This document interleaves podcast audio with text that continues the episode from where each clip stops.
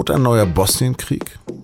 Über die gerade äußerst brenzlige Situation auf dem Westbalkan habe ich mit dem SZ Osteuropa-Korrespondenten Florian Hassel gesprochen. Sie hören auf den Punkt, den Nachrichtenpodcast der Süddeutschen Zeitung. Am Mikro ist Lars Langenau. Schön, dass Sie dabei sind. Dober dann.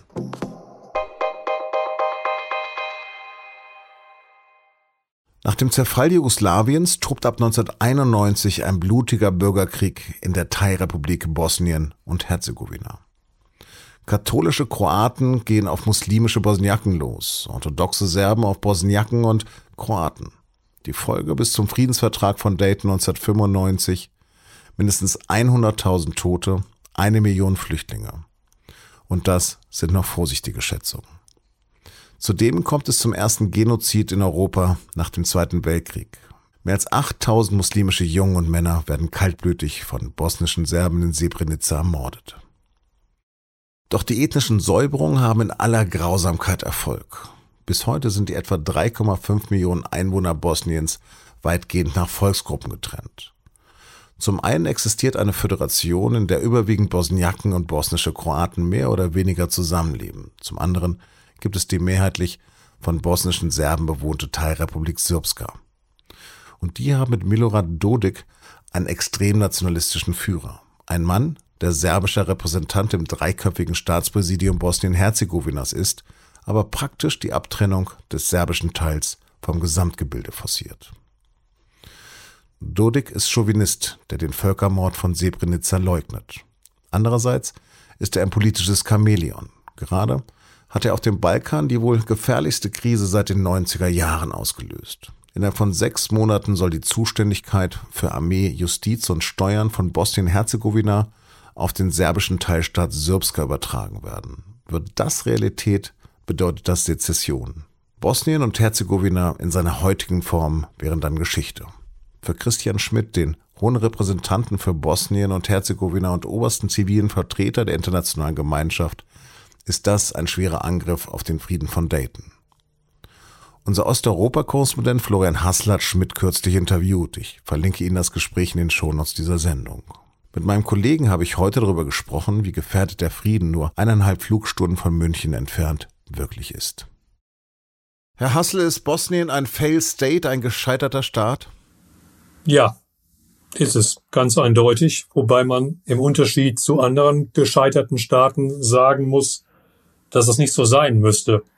Also bei anderen gescheiterten Staaten äh, sagt man ja aktuell kriegszerrissen oder welche Gründe auch immer. Und hier liegt das Scheitern schlicht oder ergreifend am mangelnden politischen Willen äh, der Hauptakteure, die nicht wollen, dass er funktioniert, was man mhm. bei einigen Punkten relativ einfach ändern könnte, wenn die internationale Gemeinschaft das durchsetzen würde, was sie kann. Beispielsweise den Chef der bosnischen Serben, Herrn Dodik, abzusetzen. Sie haben ihn gerade erwähnt, den Chef der serbischen Nationalisten der Republik Srpska. Was ist Milorad Dodic für ein Typ? Er ist mit allen Hunden gehetzt, mit allen Wassern gewaschen und hängt sein Mäntelchen dahin, wo der beste Wind weht. Was meine ich damit? Herr Dodik ist jetzt seit 13 Jahren äh, vorrangig im Geschäft. Und als er ins Geschäft kam, als damals erst als Ministerpräsident der Republika Srpska, äh, hat er sich als großen EU-Freund und Freund des Westens geriert, hat auch den äh, Völkermord in Srebrenica nicht geleugnet. Also alles das, was er heute tut, äh, klang damals noch ganz anders. Und er ist seitdem ähm, hofiert worden, hofiert worden von Washington äh, lange Zeit, auch von der EU und hat später gemerkt, dass er aber seine eigene Position äh, besser ausbauen kann, wenn er sich an Russland anlehnt. Aber nochmal konkret, wie viel von dem, was gerade, was man gerade aus Bosnien hört, ist Wahlkampfgetöse oder droht wirklich ein Krieg auf dem Westbalkan? Also ein erheblicher Teil davon ist sicherlich Wahlkampfgetöse. Nun muss man allerdings sagen, ähm, dass Milorad Dodik in den vergangenen Wahlkämpfen äh, zwar auch schon weit gegangen ist, aber nie so weit, wie er das jetzt tut. Ähm, und insofern, wenn er jetzt sagt, ich, wie, ich erkenne das Amt des hohen Repräsentanten nicht mehr an und dass er Vorentschlüsse zur Aufstellung einer Armee, Aufbau eigener Justiz etc. fassen lässt, dann geht das natürlich doch schon sehr weiter. Und letztlich werden wir es dann erst na, im Nachhinein sehen, ob es wirklich die Vorbereitung zu einem Konflikt ist. Es ist so, dass es aktuell offiziell kaum Soldaten gibt in Bosnien und Herzegowina. Herr Dodik hat offiziell bisher keine Armee, er hat aber eine Polizeitruppe und es gibt, was andere Analysten sagen, auch noch Tausende oder auch Zehntausende von Veteranen, von Angehörigen von Sicherheitsdiensten, die schon nicht schlecht militärisch ausgebildet sind und auch eine ganze Reihe von Waffen haben. Und insofern ähm, sagt Herr Schmidt, er sehe jetzt im Moment keine Kriegsgefahr, was aber nicht bedeutet, dass sie mittelfristig nicht kommen kann. Wie wichtig ist denn die Rolle Serbiens in diesem Konflikt? Die ist nach Moskau die zweitwichtigste. Herr Dodik hält gemeinsame Regierungssitzungen. Es gibt in Serbien den mittlerweile den Innenminister Alexander Vulin. Das ist ein enger Gefolgsmann von Herrn Vucic, der schon wieder vom Großserbien träumt. Und man muss immer zurückgucken, wie der Bosnienkrieg und die anderen Kriege im ehemaligen Jugoslawien vorbereitet worden sind. Die sind Jahre zuvor mit, mit äh, Memoranda der Akademie der Wissenschaften vorbereitet worden. Und insofern muss man auch heute sehr hellhörig sein, wenn man derartige Äußerungen wie über Großserbien von Herrn Wulin hört, in Anwesenheit von Herrn Vucic. Und wenn dann Herr Dodik nach Belgrad kommt, und auch schon mehrmals in der Vergangenheit offen über einen Austritt aus Bosnien und einen Anschluss an Serbien spekuliert hat, dann gehen eigentlich schon alle Alarmglocken an. Aber was sind denn die russischen Interessen? Erstens mal ist der Balkan nicht nur in Bosnien eine Zone, wo der Kreml mit relativ wenig Aufwand äh, großen Einfluss äh, gewinnen kann und versuchen kann, äh, Regierungen nach seinem Gusto zu bestimmen. Ja, wir haben in Montenegro den belegten Versuch einer, eines Regierungssturzes gehabt durch russische Agenten. Äh, wir haben Einflussnahme der Russen in Nordmazedonien. Wir haben massive Einflussnahme Russlands äh, in Serbien. Und wir haben sie auch in Bosnien. Das ist nicht neu. Das ist die eine Sache.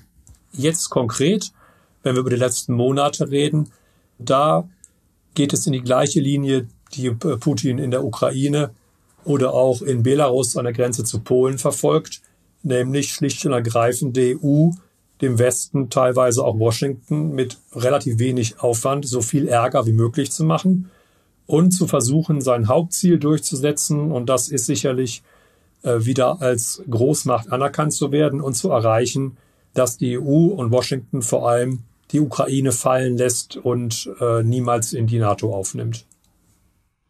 Und was erhoffen sich Bosniaken und Kroaten von der EU?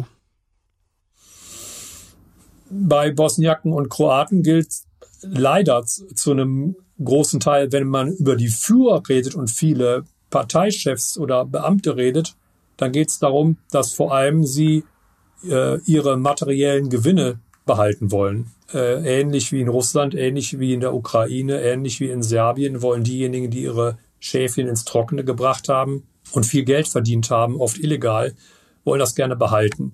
Und wenn sie jetzt in die EU kommen, stehen die Chancen, dass sie das tatsächlich behalten können, schlecht. Und es ist so, dass aus gutem Grunde, weil das eben nicht funktioniert und die viele Amtsträger eben korrupt sind oder ihre eigenen Interessen nur im Auge haben, wollen halt 70 Prozent der jungen Bosniaken, Kroaten und Serben auswandern und tun es auch in großen Zahlen. Die wollen einfach nur einen funktionierenden Staat eine, florierende Wirtschaft und Arbeitsplätze. Das ist deren eigentliches Interesse. Und die wollen natürlich in die EU, die wollen natürlich den Schutz, äh, den, den die EU ihnen bieten könnte. Die wollen natürlich den Europäischen Gerichtshof anrufen können und so weiter und so weiter. Aber ihre Führer arbeiten mit vereinten Kräften, muss man zum großen Teil sagen, dagegen. Würde es denn helfen, wenn die NATO Bosnien Sicherheitsgarantien geben würde? die NATO muss keine Garantien geben. Die NATO müsste eigentlich aus meiner Analyse einfach jetzt sagen, wir schicken wieder ein paar tausend Soldaten in den Britschko-Korridor. Das heißt, diese Republik, Republika Srpska wird getrennt durch einen Bezirk, der bei Übernahme der, der Kontrolle durch die internationale Gemeinschaft als eigener Bezirk ähm, eingerichtet wurde. Der heißt Britschko und ähm, liegt genau in der Mitte zwischen den beiden Teilen der Republika Srpska. Und wenn man da ein paar tausend Mann hinschicken würde, dann, hätte, dann wären die ganzen Ab Abtrennungsfantasien äh, von Herrn, Herrn Dodik Geschichte. Äh, das ist das Erste. Und das Zweite ist, dass sicherlich aus meiner Analyse Herr Schmidt, der die ganzen Vollmachten nach wie vor hat, wieder sehr viel aktiver werden müsste, wenn es darum geht, Gesetze zu erlassen oder durchzusetzen.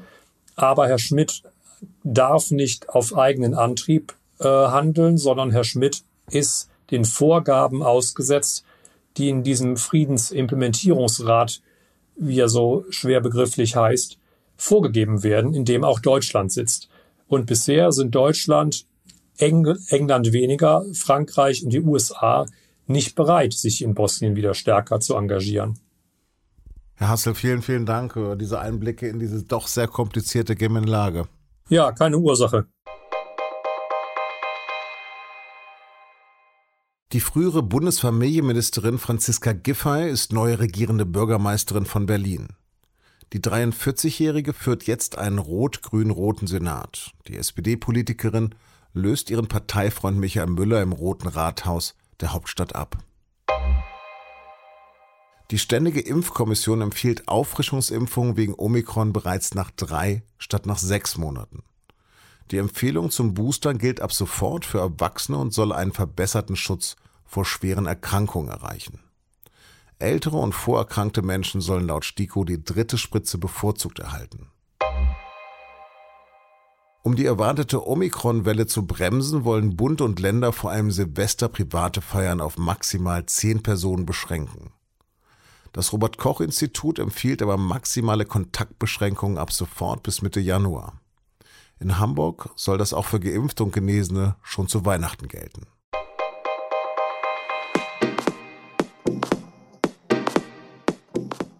Während wir Redaktionsschluss um 16 Uhr haben, sind die Ministerpräsidenten und Ministerpräsidentin und der Kanzler noch in Beratung.